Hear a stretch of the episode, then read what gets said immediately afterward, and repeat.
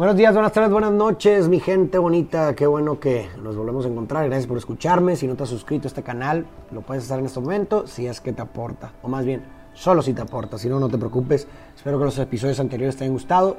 Gracias nuevamente por darme tu recurso más importante y no renovable, que es tu tiempo. Y qué buena conexión porque justamente vamos a hablar de una paradoja del tiempo. Una de las paradojas del tiempo. Y es que si te pones a pensar, si te pones a recordar esos momentos en donde estabas en la universidad o en la escuela, o si todavía lo estás, en la que el maestro encargaba una tarea, un proyecto final y te daba dos meses quizás para hacerlo. No sé si te recuerdes, no sé si recuerdes que prácticamente el primer mes y medio no hiciste absolutamente nada del proyecto, tal vez ni siquiera una semana antes, o quizás muy como muchos de nosotros el mero día o un día antes nos pusimos a trabajar en un proyecto que nos dieron más de un mes para realizar. Si eres de ese club, bienvenido porque yo también lo fui alguna vez. Y, eso, y de eso se trata prácticamente una de las paradojas del tiempo, que entre más tiempo se percibe que se tiene para una actividad, menos productivo se es. Y por lo contrario, entre menos tiempo se percibe que hay para una actividad, más productivo se es. Imagínate, o sea, qué loco que una actividad que te dieron un mes para hacer, de pronto en horas hiciste 15 páginas a la fregada. ¡Wow! ¡Qué nivel de productividad! ¡Qué cabrón! Pero vamos a entender un poquito lo que pasa dentro del sistema para que esto ocurra. ¿Por qué? ¿Qué es lo que pasa? ¿Qué reacciones químicas suceden en nuestro cerebro? Porque finalmente, pues nuestro cerebro es la matriz quien controla prácticamente todo. ¿Qué es lo que sucede? ¿Por qué? ¿Por qué cuando tenemos tiempo lo dejamos pasar y por qué cuando sentimos esa presión es cuando realmente llevamos a cabo la conducta? Y es que, bueno, hay un factor importante, un elemento importante, obviamente estoy simplificando bastante, pero el estrés eh, mental es un factor importante a la hora de realizar la conducta. El estrés mental, pues es un incomodador, ¿verdad? No necesariamente es negativo, no necesariamente es positivo, simplemente tiene su función, pero bueno, pues si llega a niveles patológicos, te va a prácticamente inhibir por completo, no va a producir absolutamente ninguna conducta, al contrario, eh, puede ser muy dañina. Y tenemos, pues, el otro lado, el otro extremo, donde no hay ninguna dosis, ni siquiera pequeña de estrés, pues es difícil también llevar a cabo una conducta, ¿verdad? Entonces hay un cierto nivel óptimo de estrés mental, si le queremos llamar así, un nivel óptimo me gusta.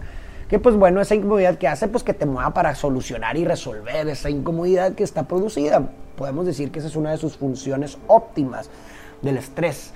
Entonces, ¿qué pasa? Que cuando percibimos que tenemos mucho tiempo para realizar una actividad, pues bueno, pues podemos decir que los niveles de estrés que se producen pues son muy leves. No estás estresado porque, porque dices, oye, falta un chorro de tiempo para, para entregar la actividad no me estreso por ello. Incluso hasta utilizamos esas palabras, ¿no? A la hora de, pensar, o en el momento en que pensamos en ellas.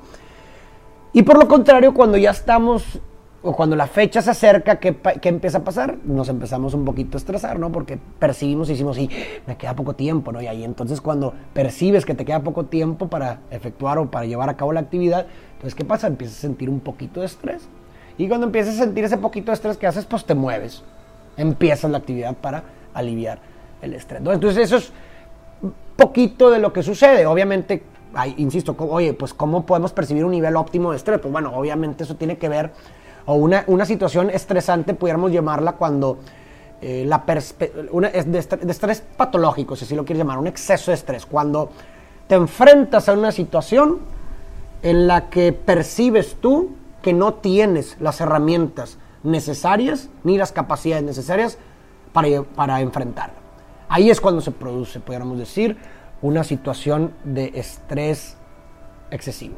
Cuando mi percepción de mis facultades y de mis herramientas sugiere que no tengo lo necesario para enfrentar dicha actividad. Ponte a pensar en esa actividad en la que a lo mejor era un chorro de trabajo y estabas tú solo y no tenías ni siquiera el libro para hacer el proyecto, pues bueno, eso seguramente produce o te produjo una situación de estrés bastante. O te queda una hora y dices, no lo voy a acabar. Pues ese nivel de estrés no solamente eh, repercute en, tu productividad, en tanto que pues seguramente la calidad no va a ser buena, sino que pues también te hace daño, ¿verdad? Naturalmente. Entonces, ¿qué pudiéramos hacer volviendo esto consciente? ¿Cómo pudiéramos hackear también o usar este sesgo a nuestro favor? Pues bueno, creando deadlines, eso es algo que yo hago mucho, la verdad, para las actividades, porque cuando no tienes a alguien más que te diga, oye, me tienes que entregar esto para esta fecha, y a lo mejor estás en un hobby y quieres llevar a cabo ciertas actividades, pero pues solamente dependen de ti y tú eres tu... O sea, nadie, nadie está viendo por ti, nadie te está observando, simplemente depende, tú eres como si así lo quieres llamar, pues tu propio verdugo, si así lo quieres ver. Pues algo que a mí me ha funcionado, la verdad, es ponerme deadlines. O sea, tener el objetivo final, la meta final y desmenuzarla en diferentes pasos y ponerle fecha de entrega propia a los diferentes pasos. Y ya la fecha, pues ya de cierta forma, pues hay una sensación de compromiso hacia esa fecha.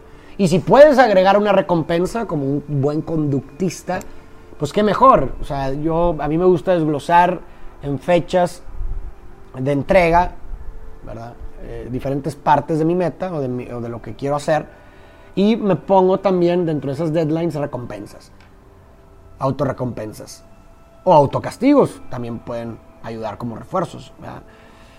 Y entonces algo que era muy abstracto y muy largo, que tengo todo el tiempo del mundo para hacer, pero de pronto lo dividí en cinco pequeñas metas, en cinco determinadas fechas, con cinco determinadas recompensas, pues naturalmente, pues como mi sentido de responsabilidad, más mi sentido de, de, de compromiso, y aparte el incentivo de la recompensa o del castigo, pues me hacen sentir o producir esos niveles pequeños de estrés que me ayudan a moverme o incluso dopamínicos con lo de la recompensa también y con obviamente con el deseo de la meta, ¿no? Porque a lo mejor en, en, los en, hay, hay, hay, veces en las que ciertas actividades pues a lo mejor no te producen o no te incentivan la recompensa, pero aún así la tienes que hacer, si así lo quieres ver, pues bueno, pues a lo mejor los niveles dopamínicos van a ser un poco bajos.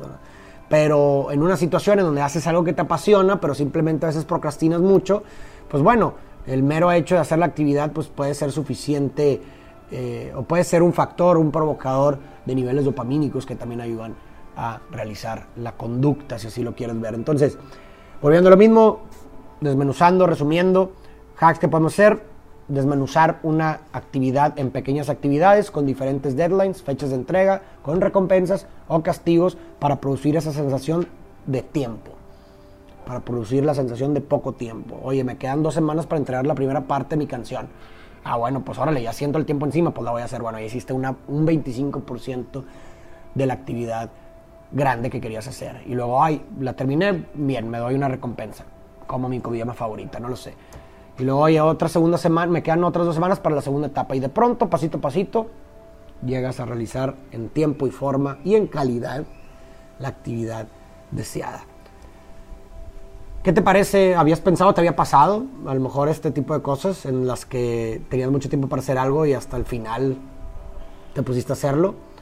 ¿Qué te parecen estas ideas? ¿Crees que te pueden ayudar a ti, así como a mí, eh, estos pequeños hacks para darle la vuelta, hacerle un judo a esta paradoja del tiempo? ¿O tienes algunas otras sugerencias tú? Algo que te ha servido a ti para llevar a cabo actividades, para dejar a un lado la procrastinación o para ser un poquito más productivo con cosas o pasiones o hobbies en la que tú eres tu propio verdugo. Por ejemplo, la lectura también es una actividad que, pues bueno, realmente no tienes a nadie que te diga debes de leer o no debes de leer, pero es un hábito que quisieras desarrollar, pues ahí en la lectura también te puede servir bastante esto de los tiempos. Oye, pues ponerme un cierto límite de tiempo para leer hasta la página 20 y luego hasta la página 40 y luego hasta la página 60 y de pronto ya terminaste el libro. Y te pones una recompensa de esas muy buenas, ¿verdad? Déjame tus comentarios, a ver qué pensaste, a ver si te sirvió. Y muchas gracias por escucharme. Nuevamente, si lo crees conveniente y alguien le puede servir, compártelo con alguien. Tal vez juntos podamos causar más impactos. Nos vemos a la próxima.